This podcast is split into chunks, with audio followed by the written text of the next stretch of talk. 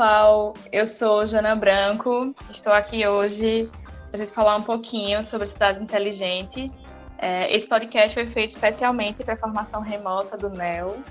É, e hoje vamos receber aqui duas pessoas maravilhosas para conversar um pouquinho sobre isso, sobre o que são cidades inteligentes, o que configuram, é, o que são cidadãos inteligentes. Caio e Cristiano, quero que vocês se apresentem um pouquinho. É, Cristiano, me diz aí, quem é você? Eu sei que essa pergunta é uma pergunta meio de terapia, né? Mas me conta aí, o que, é que tu tem feito?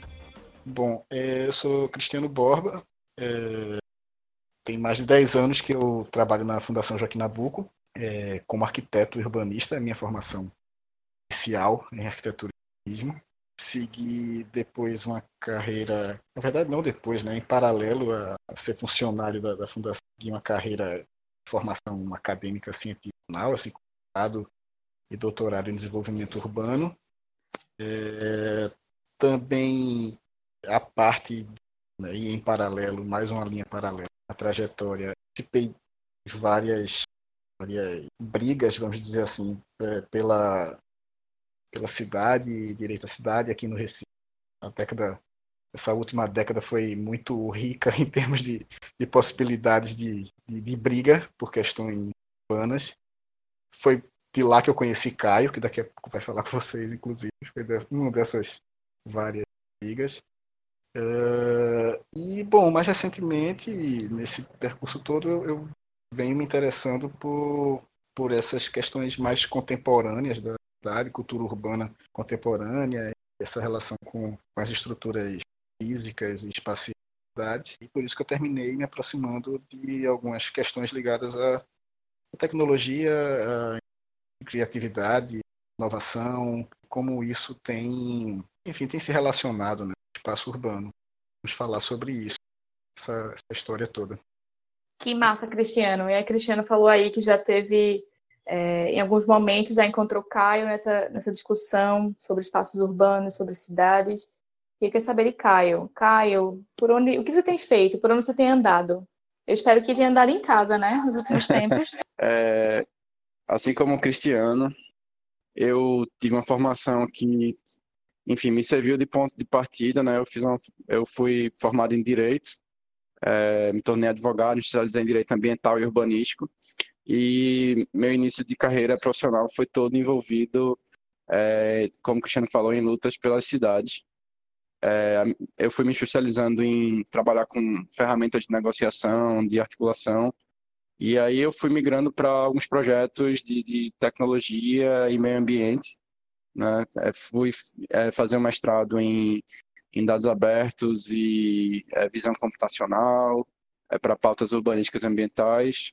E hoje eu trabalho no Porto Digital como gerente de inovação e tenho trabalhado como cientista de dados também, compilado dados sobre é, mobilidade, cidades, é, mas começou, como o Cristiano falou, com a gente tendo essa oportunidade de dar pitaco em pautas muito qualificadas, né? É, eu até brinco com meus pais que eu acho massa que as pessoas me pagam para dar pitaco nas coisas. A gente não imagina que vai fazer isso quando é criança. É, e a gente acaba se conectando com, com várias discussões ligadas a pessoas, cidades, é, plataformas, tecnologias, às vezes até para desmistificar.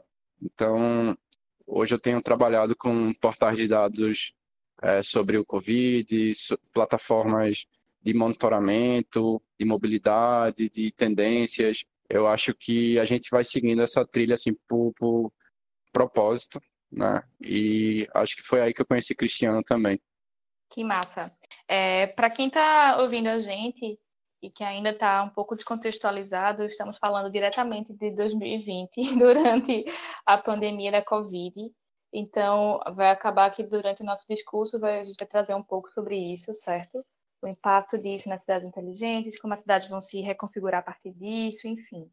É, e esse podcast a gente desenhou para a formação do NEL, para a formação de educadores, e aí, por causa da pandemia, essa formação tem sido remota. Então, o podcast é uma das, é uma das atividades, é uma das etapas da, da formação, certo? Mas bem-vindos a todos que estão aí nos ouvindo. É, e vai ser um papo massa.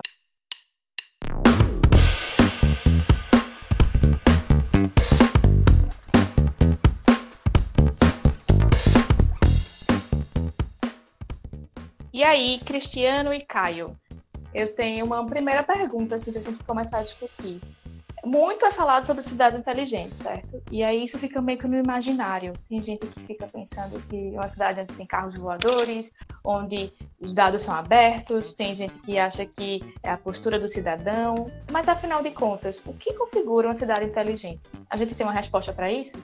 É, eu gosto de desmistificar um pouco é, que a cidade inteligente ela é só uma percepção que a gente pode ter de como a gente usa cidades, né? Cidades é, elas sempre se reinventam, as coisas mudam muito, mas eu também acho que a gente tem que tomar um cuidado para não achar que cidades inteligentes só tem relação com sensores, tecnologia, plataforma, dados, é, porque também tem a ver como a gente se conecta.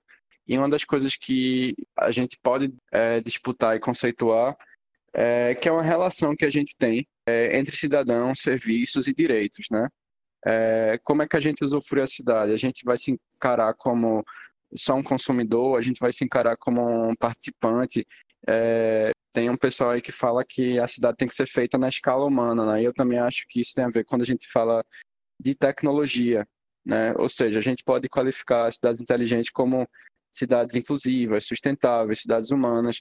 Depende muito do nosso ponto de vista político, do nosso ponto de vista profissional então, tem gente que configura a cidade inteligente como uma cidade onde a gente trabalha com sensores, com plataformas de coleta de dados, com recursos de tecnologia da informação e comunicação. Mas isso é um, é um recorte, para mim, meramente exclusivo. Né? Exclusivo do, do ponto de vista que parece que muita gente, uma massa grande de gente, não acessa essa cidade. Né? Não, não vai se sentir parte porque pode perceber ou pode achar que não tem as habilidades necessárias ou não está dentro desse mercado, não tem a formação. Hoje eu acho que a gente já tem outras formas de classificar essas cidades inteligentes para pensar também nos elementos humanos, nos elementos de oportunidades de acesso a direitos, de participação ativa e de reconfiguração de relações entre cidadãos e, e cidade, né, entre urbe. Então, eu acho que, que é uma forma nova da gente encarar a cidade como uma teia de conexões, de, de oportunidades que podem ser de tecnologia é, sensorial, né, como uma plataforma de dados, como de tecnologias sociais. É, então, a gente, para ser uma cidade inteligente, existe algum tipo de selo, algum tipo de chancela, alguma coisa do tipo? Sei lá, Recife é cidade inteligente, receber um selo de alguma coisa, ou não? Como é que a gente classifica Pois isso? é, eu, eu tendo a, a achar que terminou, assim, eh, quando a gente fala no termo, né, Smart City, cidade inteligente, cidade esperta, muitas vezes, eh, na, na maioria das vezes eu até diria, termina se tornando meio que um rótulo vendável, né? Uma coisa assim que, ah, ganhou, o, eu, eu, posso chamar minha cidade de inteligente, significa que eu entro num, num outro circuito mais inovador, mais, estou mais na moda, né? Entre várias outras cidades do mundo. É, mas a gente tem que lembrar que isso é um conceito muito vago, né? assim, muito, muito difuso, na verdade. É, quando o Porto Digital estava se implantando no Recife, em 2000, 2000 para 2001, é, ninguém falava muito nessa história de cidade inteligente. Tinha, tinha outros termos para a coisa, parque tecnológico. Você não estava com esse, esse, termo tão, tão na moda. E de 20 anos para cá, eu diria que até principalmente mais de 10 anos para cá, é, que, que virou essa, esse rótulo tão, tão desejável. Né? E, na verdade, a depender de quem dá esse rótulo, de quem dá essa chancela, a coisa muitas vezes é muito restrita. Quer dizer, tem cidade que é tida como inteligente só porque o, o governo municipal é, apoia iniciativas de, de, digitalização de processos, de implantação de sensores, como o Caio estava falando. E muitas vezes esses sensores são câmeras, câmeras de segurança né? Eu não sei se isso é ser tão inteligente assim. Então, varia. Eu acho que, que é, um, é um conceito, ele, ele não se fecha em si mesmo, a depender de, de quem olha, também por ser muito novo e, e ainda mais por ter surgido num contexto tão, tão volátil como esse mundo da tecnologia, da inovação, e que as coisas estão mudando, novos conceitos estão surgindo. Então, dar nome às coisas, antes a gente estava até falando vários termos em inglês, né? que aparecem nesse, nesse universo. E às vezes eles, eles surgem com um contexto e rapidamente mudam mudam para outros, são apropriados por, por certos grupos que dão uma conotação completamente diferente. Hoje eu sei que, que, que há, sei lá, construtoras de um histórico bem tradicional, assim, é, propondo construção de condomínios, ou, ou, condomínios tão grandes que são quase, quase cidades, é, com essa pecha de, de, de smart city, cidade inteligente, que na verdade é só uma série de, de controles de, de serviço de água, de esgoto, com sensores que medem é, é perfeitamente o consumo do indivíduo, ele cobra uma conta lá certinha. Né? Então eu acho que, que talvez cidadãos inteligentes, como o Caio estava falando, seja, seja uma chancela que a gente não tem, assim, não é tão, não é tão usado como selo, como chancela, mas talvez seja, seja muito mais importante de fato, né, para hoje. Eu acho que é muito mais por aí. É, sobre essa pergunta, eu acho que é, tem, um, tem uma questão muito política, assim, que você tem grandes corporações e empresas que ficam distribuindo essas certificações, né? É, essa é a cidade inteligente da IBM, essa é da Google, essa é da Microsoft. Só que a gente precisa ficar alerta, porque não no sentido de, de medo, mas de talvez de empoderamento, porque quando tudo está conectado, o bem de consumo pode ser o próprio cidadão. Exatamente. É, a gente tem cenários como na China, que você tem um cenário de Smart City que você tem câmeras de biometria, de reconhecimento facial, que sabem tudo sobre sua vida. Se você atravessa fora da faixa, você não tem nem direito de recurso. Eles já sacam dinheiro da tua conta bancária por uma história que pode ser vendida de uma forma muito fofa. Ah, é o crédito social para você ser um bom cidadão. É, então vão tirar dinheiro da tua conta sem você poder falar nada, porque uma câmera decidiu por você. Tem cidades hoje por exemplo, São Francisco, que tem pautado que há um limite ético para essas tecnologias. É, e o cidadão precisa ativamente saber o que está acontecendo, porque são camadas invisíveis é, de dados, de sensores, são camadas que a gente às vezes dá uma anuência sem saber, você baixa um aplicativo, você aceitou os termos. É, então, São Francisco, por exemplo, proibiu o reconhecimento facial. Então, esses discursos, como é, Cristiano bem pontuou, às vezes são vendidos como um, comp um, componente extra, uma coisa que torna a coisa mais cara, mais qualificada. Por exemplo, ah, a gente tem uma guarita com reconhecimento facial. Não, a gente monitora aqui o usuário que entra no ônibus que não vai fazer evasão. Mas ao custo de quê? Então, eu gosto de uma perspectiva de cidades inteligentes que foca também na dimensão criativa, na individual, que é como você se relaciona, aprende, como você cria trilhas de, de informação para a pessoa é, interagir com direitos e serviços da cidade. A outra é coletiva, né, como a gente se conecta um com o outro. Né? Então, a gente está vivendo muito isso no momento atual de pandemia, né? É, de forma acelerada. Então, você não vai visitar uma pessoa no hospital, você vai fazer uma televisita, você não vai para uma consulta, digamos, supérflua, você vai falar com seu médico por telemedicina. Coisas que antes poderiam ser impensáveis para boa parte da população, agora já estão se tornando protocolos padrão. E a outra é também de pensar em inteligência é, em dados, né? Então, você vai ter um, universo, né, que chamam de lagos de dados, né, em data lakes, de, de informações que podem ser cruzadas para a gente tomar as melhores decisões. E isso, por um ponto, pode ser legal, porque a gente deixa de ter aquela cidade do, do joguinho de computador que o, o, jogador faz o que quiser, né? A cidade do simulador, a cidade do prefeito que faz qualquer coisa. E a gente passa a ter, é, pelo menos, a, a possibilidade de mostrar cenários, simulações e as melhores decisões a serem tomadas. Você cruzar dados de saneamento com dados de, de água, com dados de é, de clima para saber onde é que as pessoas vão ter mais é, doenças por conta de mosquitos. E aí você pode fazer uma política pública para aquela população. Você pode mapear gargalos no trânsito para saber como é, diminuir a quantidade de atropelamentos, a quantidade de, de mortes violentas no trânsito e gerar assim mais qualidade de vida, mais saúde para a população. Então, eu acho que tem uma camada aí que não é meramente uma inteligência artificial, né? Na verdade, tem um elemento humano, ético também, de tomada de decisão e para quê, né? Que é de finalidade. Eu acho que a despeito de, dos selos que se dão, a gente precisa perguntar qual é o propósito e como, porque você pode dar todos os selos do mundo, né? É, sei lá, Beijing é uma cidade inteligente, mas você quer ser multado sem direito a recurso é, porque atravessou fora da faixa, por exemplo, é um pedestre É, ou você considera que existem limites?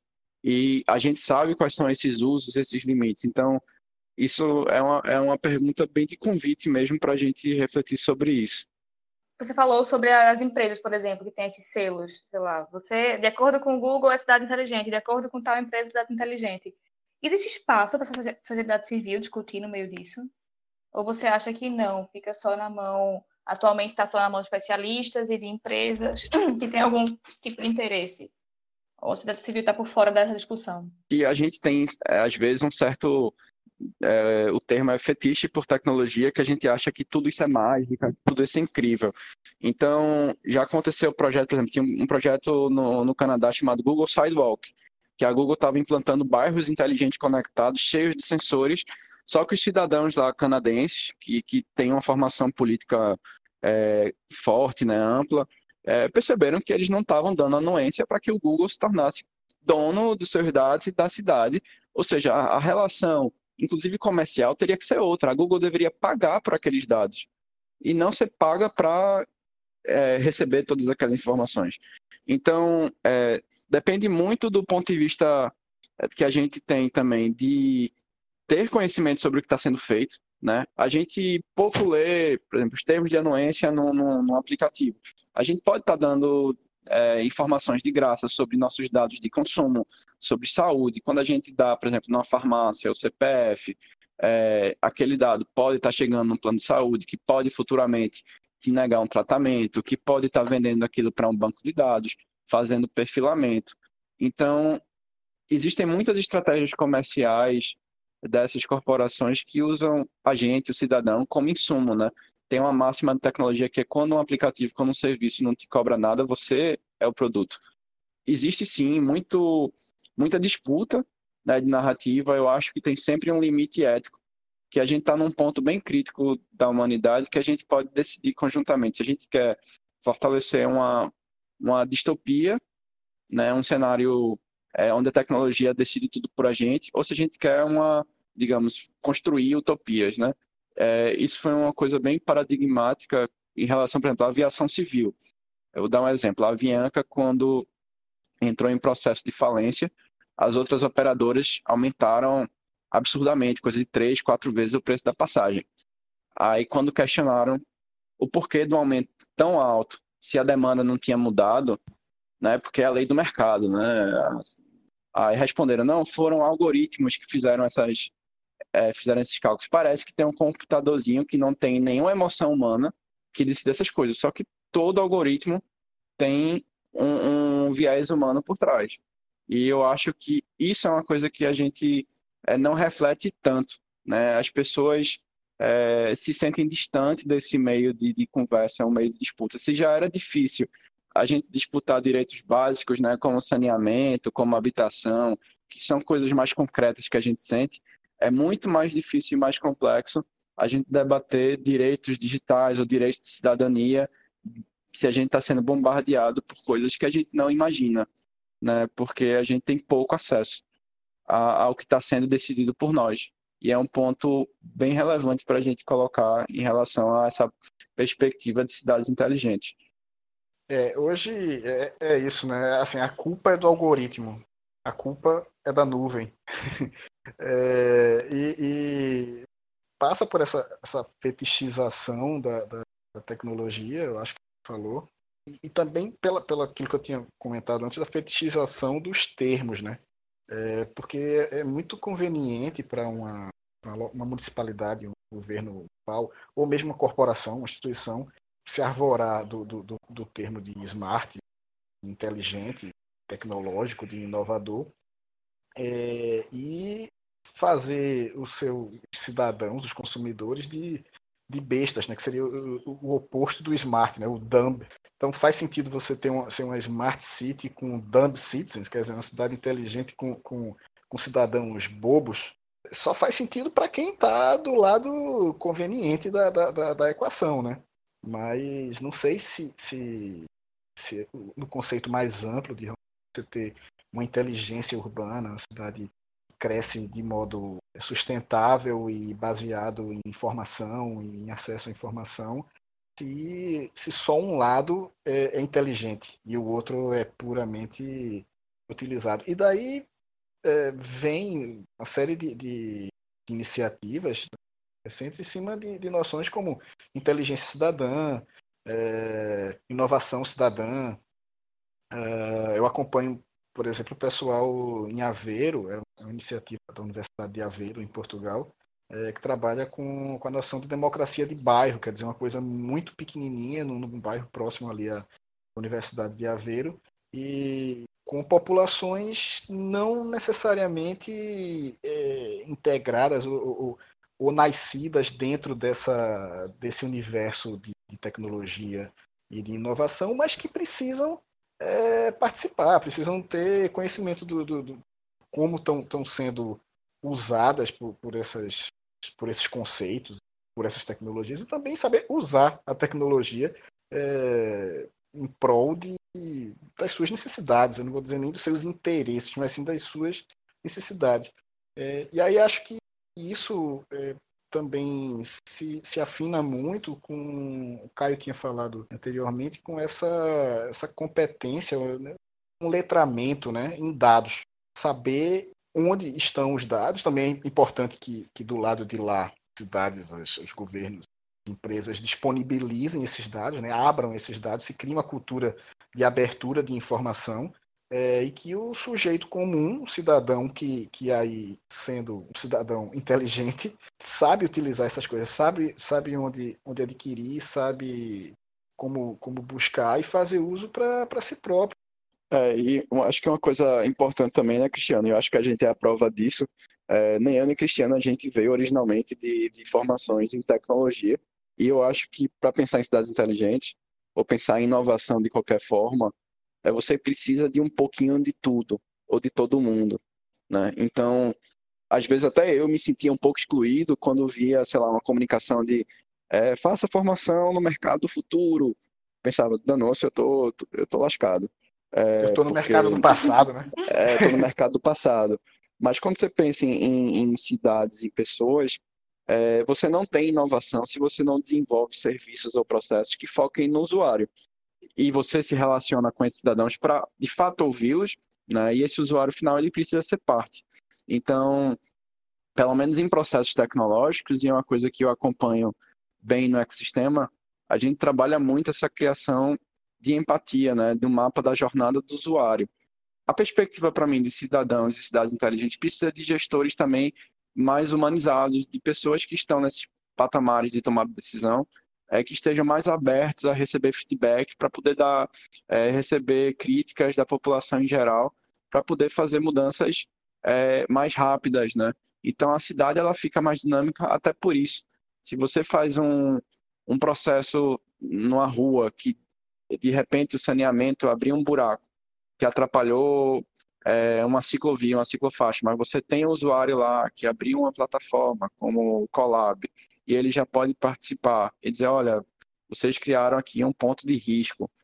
Então, a cidade ela não precisa de, de sensores o tempo todo, ela pode ter a população participando. E os termos, né, os, os conceitos que a gente está falando, eles não deveriam, né? Eles não podem, mas na verdade eles não deveriam ser excludentes. É, porque muitas vezes a, a, eles assustam, né? Quer dizer, é, como o Caio estava tava, tava falando, é, formação profissional do futuro e tal. Mas quer dizer que eu estou no passado, eu sou um profissional do passado. Então, o que cidade inteligente é essa que ela não agrega é, as diversas pessoas, todas as pessoas, na verdade, que fazem parte dessa cidade? Tem muita gente que não sabe programar e ninguém, por enquanto, é obrigado ainda a saber programar, fazer programação. É, é, você tem uma, uma, população idosa e muitas vezes não tem facilidade com, com esses gadgets todos, essas, esses trambolinhos digitais todos, vão ficar excluídos dessa, dessa inteligência.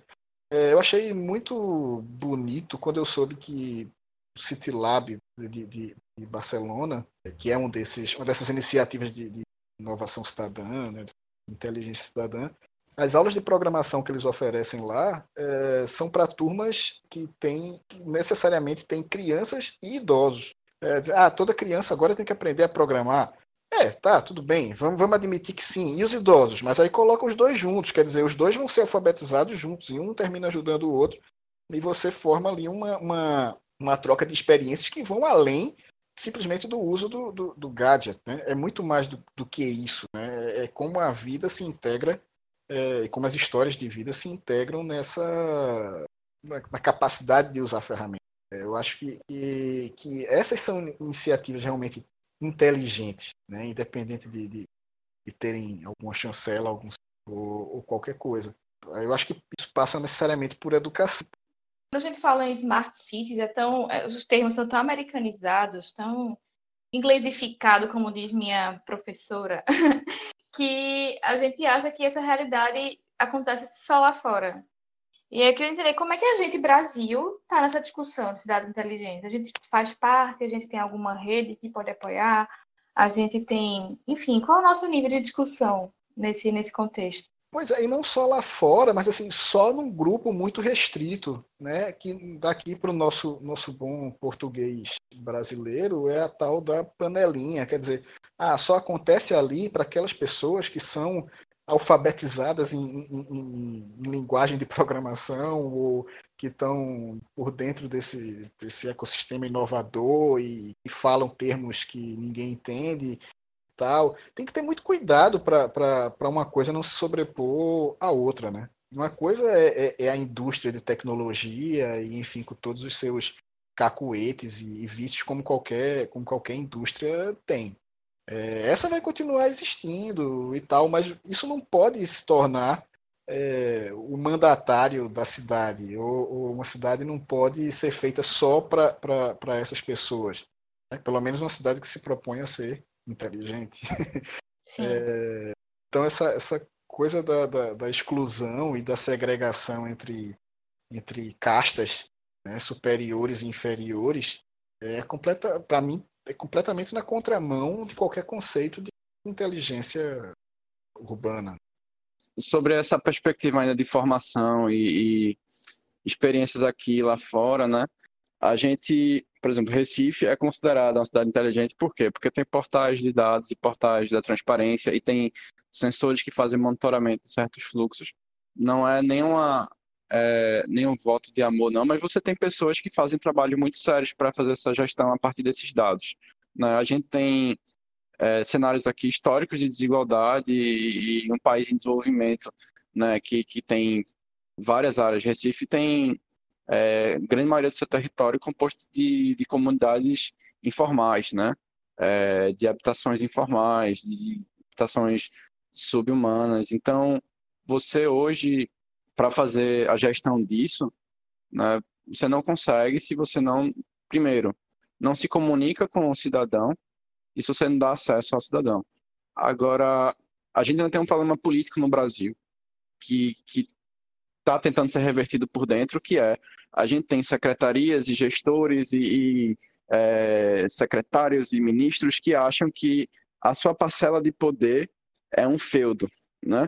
e ele decide uhum. como quiser o seu orçamento, a sua pauta, e às vezes o que acontece é uma falha de comunicação de uma sala para outra, ou uma coisa que não sai. Então, é, você tem um trabalho muito sério na prefeitura de tentar é, digitalizar todos os dados que são gerados por secretarias. Eu trabalho no Portal recebendo vários dados da prefeitura para fazer o levantamento de cenários é, econômicos, estatísticos sobre dados de mobilidade, meio ambiente, saúde, é, SUS e tal, para a gente poder saber o que é está acontecendo em relação à pandemia, por exemplo. Mas, às vezes, a gente tem problemas internos de como esses dados são alimentados, de como os dados são preenchidos. Digamos, preencheram dados de médicos e enfermeiros doentes à mão, ou aquilo não entrou na base no tempo, ou então o cartório não alimentou a tempo. Então, a gente tem um problema muito cultural aqui, que aí não vem de todo mundo precisa ser desenvolvedor, todo mundo precisa ser programador, todo mundo precisa ser analista de sistemas. Não, não tem nada a ver com isso. Mas de ter essa noção que eu estou lidando com informações que são de propriedade coletiva, que pertencem a todo mundo. Então eu tenho uma responsabilidade para aplicar isso com a melhor finalidade, com respeito, transparência e com fluxos. Então, eu não posso deixar um processo aqui parado na minha gaveta. Eu preciso tornar isso aqui um dado tratado ou tratável. E isso é muito bom. É, quando você tem um, um gestor que olha por esse lado do empoderamento, o que é que ele pensa? Ah, eu estou respaldado porque a decisão que eu estou tomando está aqui baseada em dados científicos, dados que têm a metodologia comprovada. Então, hoje o que a gente faz com o portal do Covid, por exemplo, é dar dados que vão dar suporte à tomada de decisão. O nome do projeto é dado e você faz exatamente isso. A gente, é, através de, de cientistas das mais diversas áreas, né, gente tal, você levanta aquelas informações e aí os gestores vão tomar decisão baseado nisso. Agora, a gente tem um sistema republicano, né, onde governo federal, estados e municípios não se comunicam, ou tem disputas. Então, isso dificulta muito. Já outros países, você tem uma tendência hoje global, onde cada vez as cidades vão se tornando atores políticos maiores. Então, você tem relações entre cidades, não necessariamente entre países, né? A diplomacia clássica hoje, ela está sob teste. Né, porque você tem cidades irmãs, você tem relações onde as cidades vão se tornar autônomas. E eu, pelo menos, considero que isso é uma tendência do, da pandemia, é que a gente não vai poder mais ter dependências regionais após industriais. As cidades vão precisar se tornar um pouco mais resili resilientes e independentes. A gente não vai poder importar, digamos, equipamento hospitalar da China. A gente vai precisar de capacidade local, de adaptar, de consertar, de produzir. Então, cada vez mais a tendência é que as cidades vão se tornar os atores políticos mais relevantes, não estados, não região e não países. Então, um movimento que eu, pelo menos, enxergo é que a gente já tem cidades é, como Amsterdã, como São Francisco, é, como várias cidades fora, né? Portugal também tem uma iniciativa muito boa de cidades inteligentes. É, agora, a perspectiva é essas cidades inteligentes tornam os cidadãos mais empoderados ou mais ameaçados? porque a perspectiva que podem estar aplicando no crédito social chinês é uma. A outra é, digamos, em Estocolmo é, ou Amsterdã, que está pensando em cidades num ritmo mais humano, onde as pessoas se deslocam a pé, onde as fachadas das ruas são, são planejadas para as pessoas terem mais sombra, mais qualidade, poderem circular de bicicleta. Isso também é uma tendência que a pandemia está apontando para a gente como uma necessidade de adaptar as cidades para se tornarem mais sustentáveis e mais humanas, mais verdes, porque as pessoas vão ter essa demanda. Ninguém vai aguentar passar mais tempo dentro de um, de um apartamento, do minha casa, minha vida e não sair para nada. As pessoas vão precisar de parques.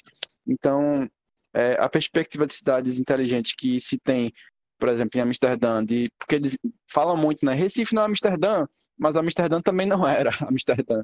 É, essas cidades elas foram reformuladas para que esses dados trouxessem mais qualidade para a população.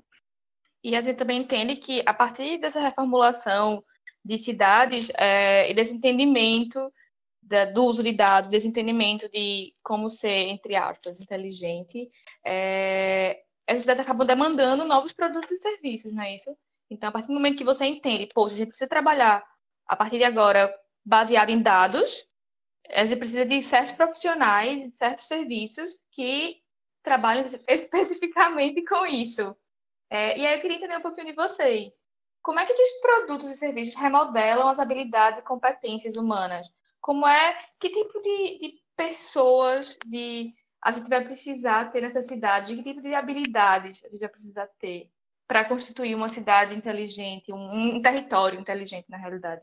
Quais são essas demandas? Vocês têm algum palpite? Alguma... Pois é, eu, eu acho que, como eu estava eu tava puxando o gancho lá em cima, é, eu, eu, acho que tudo que, isso que a gente está falando necessariamente passa por, por um, um ambiente onde a educação é, é comum, é algo, é algo normal na vida do, do sujeito, que não é exatamente o que a gente tem hoje nas nossas cidades. Né? É, por que Recife não é Amsterdã? É só porque os nossos canais são mais sujos do que os deles? Não, não, não, é, não é, só isso, né? Não é só isso. É, e até porque Amsterdã se tornou Amsterdã, usando Amsterdã assim como, como referência, mas por que Amsterdã se tornou Amsterdã? Ela não era, mas se tornou.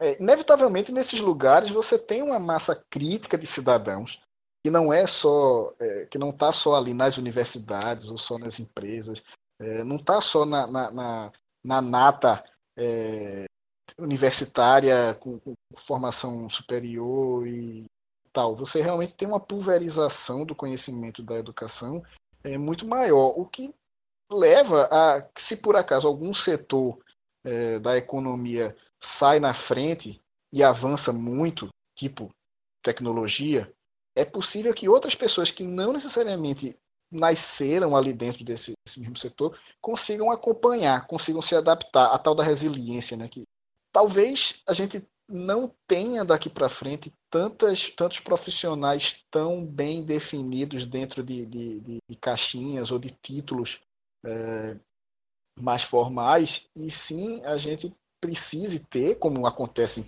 nesses ecossistemas por aí afora, Lisboa, que, é, é uma, uma, uma cidade tradicional, mas que, que tem, tem procurado se tornar inteligente é, mais recentemente, Amsterdã, São Francisco e outros polos mais, mais, eu citei Lisboa porque talvez seja mais próximo da gente, assim, quer dizer, outras cidades tidas como mais periféricas, é, até como é que elas se adaptam?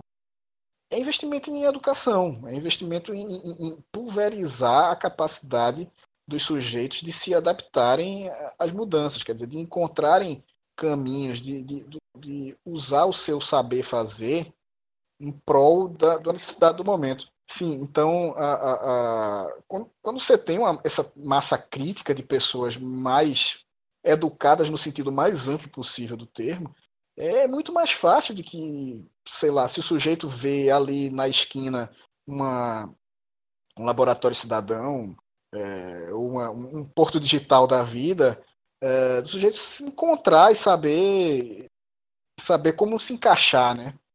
É, quando você não tem isso, é muito mais difícil é, pensar até em novas profissões, porque, enfim, se você cada vez tem menos profissionais formais e mais pessoas que sabem fazer alguma coisa e sabem vender é, esse saber para a necessidade do, do momento, é, como é que você vai. Que, que cidadão é esse que está formando? É, para mim, passa muito mais por essa base do que de fato é, ficar falando do, da, da, dos cursos lá, do profissional do futuro. Né? Você faz um curso e pronto, resolve toda a sua vida. É, eu acho que é muito menos isso e é muito mais essa essa a educação miudinha mesmo do dia a dia, educação básica, vamos dizer assim, é, que, do que soluções mágicas de, de, de novas profissões ou, ou cursos AJAT, bootcamps, isso serve para alguma coisa. Ah, faz aqui um, um bootcamp, né, um treinamento a jato em, em algum nicho de, de, de, tecnologia e você vai se encaixar nesse mercado. É, talvez para alguns sirvam, mas e o resto? E o idoso que está que, que, que ali? E, e, o sujeito que durante a pandemia não pôde parar, não pôde ficar em casa? Que a gente tem essa outra cidade em paralelo, né? Acontecendo. Tem a cidade que não para, a Ceasa não parou, as pessoas não puderam, não puderam parar não foi dada condições a elas de, de, de pararem. É, que dirá de, de, de, pensar e se reinventar e eu acho que tem esse problema também a ser vencido. Eu tenho uma perspectiva um pouco mais rebelde também. Assim, eu sei que é um ponto de vista privilegiado, que tem muito a ver com a minha história de vida, mas eu hoje falo para meus pais, inclusive, que tudo aquilo que vocês diziam que não ia dar dinheiro, vai dar mais dinheiro do que aquilo que vocês imaginavam que ia dar. É, então, hoje eu boto com muito mais orgulho no currículo que eu sou artista plástico e designer de produtos do que advogado. E é uma coisa muito doida isso, né? É, mas eu estou falando isso porque a gente vai precisar de muita gente que esteja disposta, principalmente a aprender e aprender das habilidades mais diversas né, que vão desde sobrevivência, parece uma brincadeira, mas é. Eu já tive aula de sobrevivência, de resolver problemas domésticos, de fazer conserto nas suas próprias coisas. A gente vai precisar de um pouco mais de autonomia e resiliência. Então, essa sociedade de consumo, né, que quebrou, joga fora e compra outro, isso não vai acontecer tanto. A gente não vai poder ter pessoas fazendo isso por nós. A gente não vai poder ter gente entrando na nossa casa para consertar é, o banheiro. A gente vai precisar fazer isso. Então, eu acho que a gente vai precisar também de é, desmistificar tecnologia para que as pessoas criem trilhas de aprendizado que tenham a ver com os seus próprios ritmos, né? Então, talvez cada aluno possa se conectar no seu horário e interagir com o professor respondendo ou criando coisas em, em ferramentas diferentes, né? A gente tem, ninguém é igual, né? Você, a gente sabe que as pessoas se conectam muito mais quando elas têm afeto ou, ou paixão pelo que fazem. Então, é, a gente vai precisar também de muita gente que é, trabalhe com alfabetização em dados, né? Que ensine a gente a ler trabalhar e construir dados. E isso não é ser hacker, como o Cristiano já falou, e a gente precisa repetir. Não é saber programar, não é que todo mundo tem que ser coder, mas você olhar para um mapa, extrair informações, saber fazer uma pesquisa, saber encontrar é, os serviços que você necessita. Hoje já estou ajudando, por exemplo, a minha família, todo mundo resolver suas coisas digitalmente. Eu disse para eles: vocês não precisam sair por nada. Mas, óbvio, eles têm conexão, têm smartphone, têm é, telefone celular.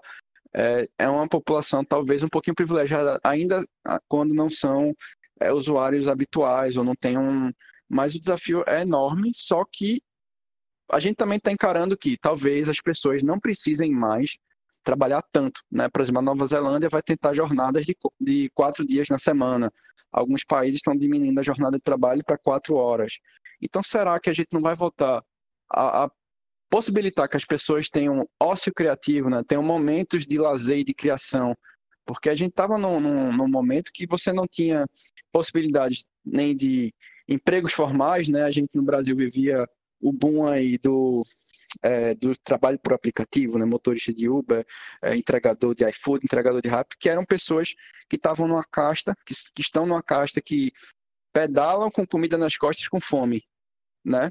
E hoje a gente pode ter é, a disputa também, que é política, de olha, nem todo mundo precisa estar o tempo todo mostrando serviço, a gente pode entregar muito mais se a gente entregar da nossa forma, a gente pode aprender muito mais se a gente é, aprender do jeito que a gente se conecta melhor, a gente precisa dar acesso para que as pessoas se conectem cada um da sua maneira. Um idoso usando a tecnologia é, não é a mesma coisa de uma criança ou de um, um universitário, mas aquela habilidade, aquele sonho que as pessoas tinham e que achavam que aquilo não dá dinheiro, talvez agora seja o momento também de testar essas coisas.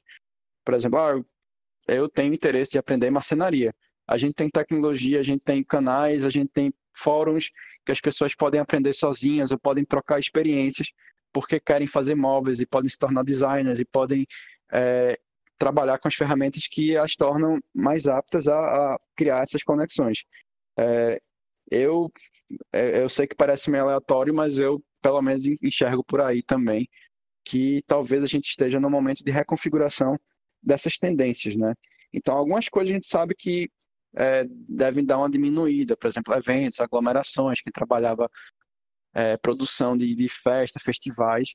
Mas será que tem outra forma de fazer isso? Será que tem outra forma de criar essas experiências? Né? Algumas demandas são, é, são maiores do que as nossas vontades, né?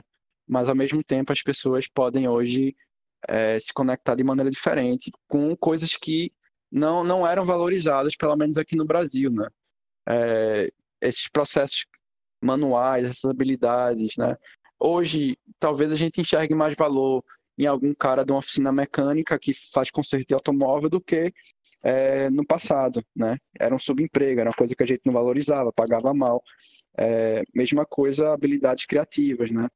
Eram mercados que as pessoas pouco compreendiam, pouco se envolviam, e agora talvez as pessoas tenham mais sede por isso também. Isso, só não sei se você sabe, mas eu sou designer. E aí, quando eu decidi fazer faculdade, né? Fazer graduação em design, na época eu vi várias pessoas dizendo assim: nossa, ainda você vai jogar fora sua inteligência. Você é tão inteligente, podia fazer um curso melhor, né? Porque na época, o que era design? Era uma coisa muito. As não conseguiam visualizar o que era aquilo.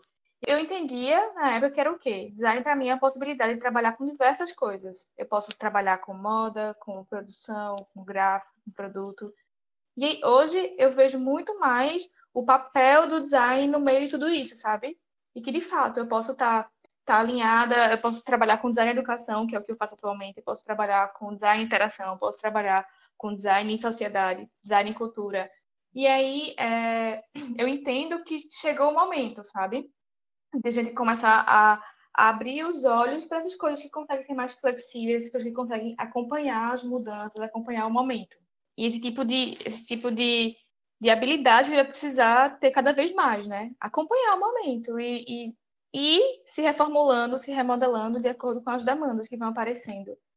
E tentar entender um pouquinho disso. Massa, Caio, obrigada.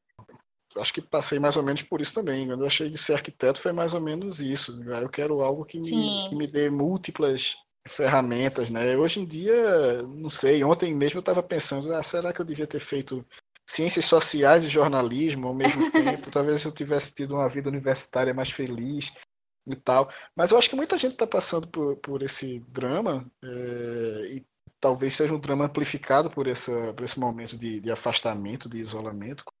Eu tenho colegas, eu conheço pessoas é, profissionais mais antigos que, que eu, que estavam comentando recentemente, dizendo, ah, eu vão achar que eu não sou mais útil, vão achar que o que eu faço não é mais necessário, porque saiu do presencial e, e parece que, que, enfim, tudo se resumia àquilo que a pessoa fazia, que era sair de casa, ir para um local de trabalho e mostrar que estava ali, né? É, e realmente eu acho que muito vai se ver as empresas, os, os, governos e os profissionais vão ver que precisam de menos tempo para resolver as coisas, de menos tempo para, para, para serem produtivos. Então, de repente, o profissional da vez, aí no curso, curto espaço de tempo, além do educador que a gente está falando, talvez seja um psicólogo, porque o que vai ter de gente com crise existencial é, com relação aos seu, seus posicionamentos é, é, profissionais, seu enquadramento profissional, sua, sua, sua razão de ser, sua razão de existência, não, não vai ser suas pouco. crenças mesmo. É, não, não vão ser poucos, né? É, então isso vai ser algo que vai ter que ser resolvido para que todo mundo continue, continue vivendo dentro da, da realidade que se, que se impõe, né? A tal nova a tal nova normalidade que a gente não sabe muito bem ainda como é que vai ser, mas é, vai passar por isso. Tem uma, um, um novo mindset, para usar um dos termos da, da moda, né? um novo, um novo programação mental e que muita gente vai ter que fazer para viver em paz, né? Para viver e saber que pode, como o Caio estava dizendo, é possível você trabalhar menos, é, ter mais tempo para outras coisas, inclusive cuidar da casa, cuidar de si, cuidar da vida, cuidar da família, né? E que, que é compatível e que, que dá para ter, ter graça na vida com, com essas coisas todas. Isso passa por, por um apoio psicológico, passa por educação, passa por, por, por se entender como nesse mundo como profissional, como, como potencial prestador de algum serviço, né? vendedor de algum. É, mas também como, como alguém que tem que tomar conta da própria vida. Né? Tem que ter tempo para, para cuidar da vida. Então, acho que essa também é uma, uma nova. passa por uma nova formação de sujeitos, de profissionais, essa noção de, de se resolver e ter tempo para si e para os outros. Só entrando nisso, é, eu acho que vale até um mexãozinho para quem está com a gente, né, o pessoal da educação e pedagogia. Eu tive uma experiência particular de ter estudado é, em outra cultura, né? Eu estudei na Finlândia e, assim, lá a gente tem um sistema educacional que reconhece a Finlândia como é, um dos lugares que tem a melhor metodologia. E foi um lugar que eu me encontrei também, porque cada um cria a sua trilha de aprendizado, você aprende o que você quiser na escola, você se matricula no que você quiser. Ninguém pergunta onde você quer chegar, é muito mais da sua caminhada. E meus pais ficaram desesperados quando viram meu currículo que eu estava fazendo corte e costura, macenaria, culinária, uhum. é, sobre, eu fiz sobrevivência lá. E todo mundo tem um pedagogo, um psicólogo para conversar e entender para onde quer caminhar. Então você sai do processo de aprendizado é, muito mais é, empoderado de que eu estou me conectando da melhor forma que eu acredito. E você também tem lá uma tendência que o professor é o profissional mais valorizado. Né? Então, hoje talvez a gente esteja chegando até num paradigma diferente. Né? As escolas, enquanto espaço físico, vão perder um pouco seu valor. Né? A gente já está tendo uma série de, de é, de evasão aí de ninguém pagar mais mensalidade para a escola cara, porque não faz sentido, você não tem mais a instalação, você não vai ter o cursinho de pismo, de tênis, de equitação, que qualquer coisa que a elite poderia ter. E agora as pessoas vão estar procuradas em procurar os melhores professores, as melhores é, experiências para que as crianças é, se sintam engajadas, para que os alunos, os aprendizes se sintam engajados e sejam parte desse processo também. Então, eu acho que de tendência de mercado, eu acho que é muito mais seguro apostar que o professor vai continuar sendo é, um profissional necessário, pedagogo, psicólogo, do que talvez é, o próprio programador, desenvolvedor. É, parece uma coisa meio doida, mas a gente está no, mundo que está agora fazendo um, um, salto evolutivo muito mais rápido do que a gente estava preparado. E aí você tem uma massa toda que precisa aprender, que precisa se conectar, que precisa entrar é, no sistema, né? E, e é, será que tudo agora vai ser uma tela de computador que você vai ficar sentado encarando, vai ser um tablet? Eu acho que não. Eu acho que tem uma fadiga natural e eu acho que cabe a quem está nesse meio também pensar em outras formas de você é, criar isso, né? Eu hoje já, já vejo um esforço muito grande de você é, eliminar essa experiência de telas, né? Essa experiência de eu estou aqui assistindo uma aula, né? Que é quase como um ponto virtual, é quase como você estar tá numa carteira sentado com um coleguinha do lado, né? E você ter realmente uma experiência que é você que constrói com o professor. Então, isso é um chamado muito único também, e você pode, é, inclusive, é, possibilitar o reposicionamento de um professor, uma professora que vai trabalhar com as ferramentas e as metodologias que faz mais sentido para si também. Então, é, você acaba até reconfigurando a relação de poder entre escolas e os profissionais, né? Porque agora é, talvez seja mais possível um, um professor, um influencer, sei lá, se conectar com muito mais gente do que dentro de um, um sistema escolar tradicional. Porque se a gente não, não ficar atento a isso também, é muito fácil, é muito é, confortável que você massifique o consumo de plataformas, né? Que uma plataforma só se torne um padrão para todo mundo consumir sobre aquele assunto. Hoje você já tem vários certificados assim. Você hoje pode fazer cursos. Eu já fiz uma pós em Harvard aqui em casa, é, de, de graça. Então, é, eram coisas que eram coisas que eram impensáveis antes, né? É, é quase um Monte Olimpo, assim, de você pensar, ah, eu vou conseguir fazer uma formação fora. E agora você pega, manda e-mail, fala com o professor, você entra no fórum, você interage. É, lógico que tem experiências diferentes, tem centros que tem um custo diferente e tal, é, que tem todo um preparo de, de outras plataformas e tal, mas é, a relação está muito é, reconfigurada. Né? E eu acho que isso também é uma coisa animadora, pelo menos pensando no padrão que a gente tinha antes, nas tendências do antes da pandemia e do que a gente tem atualmente. Eu, pelo menos, tento encarar assim. Então, eu acho que a gente tem um episódio.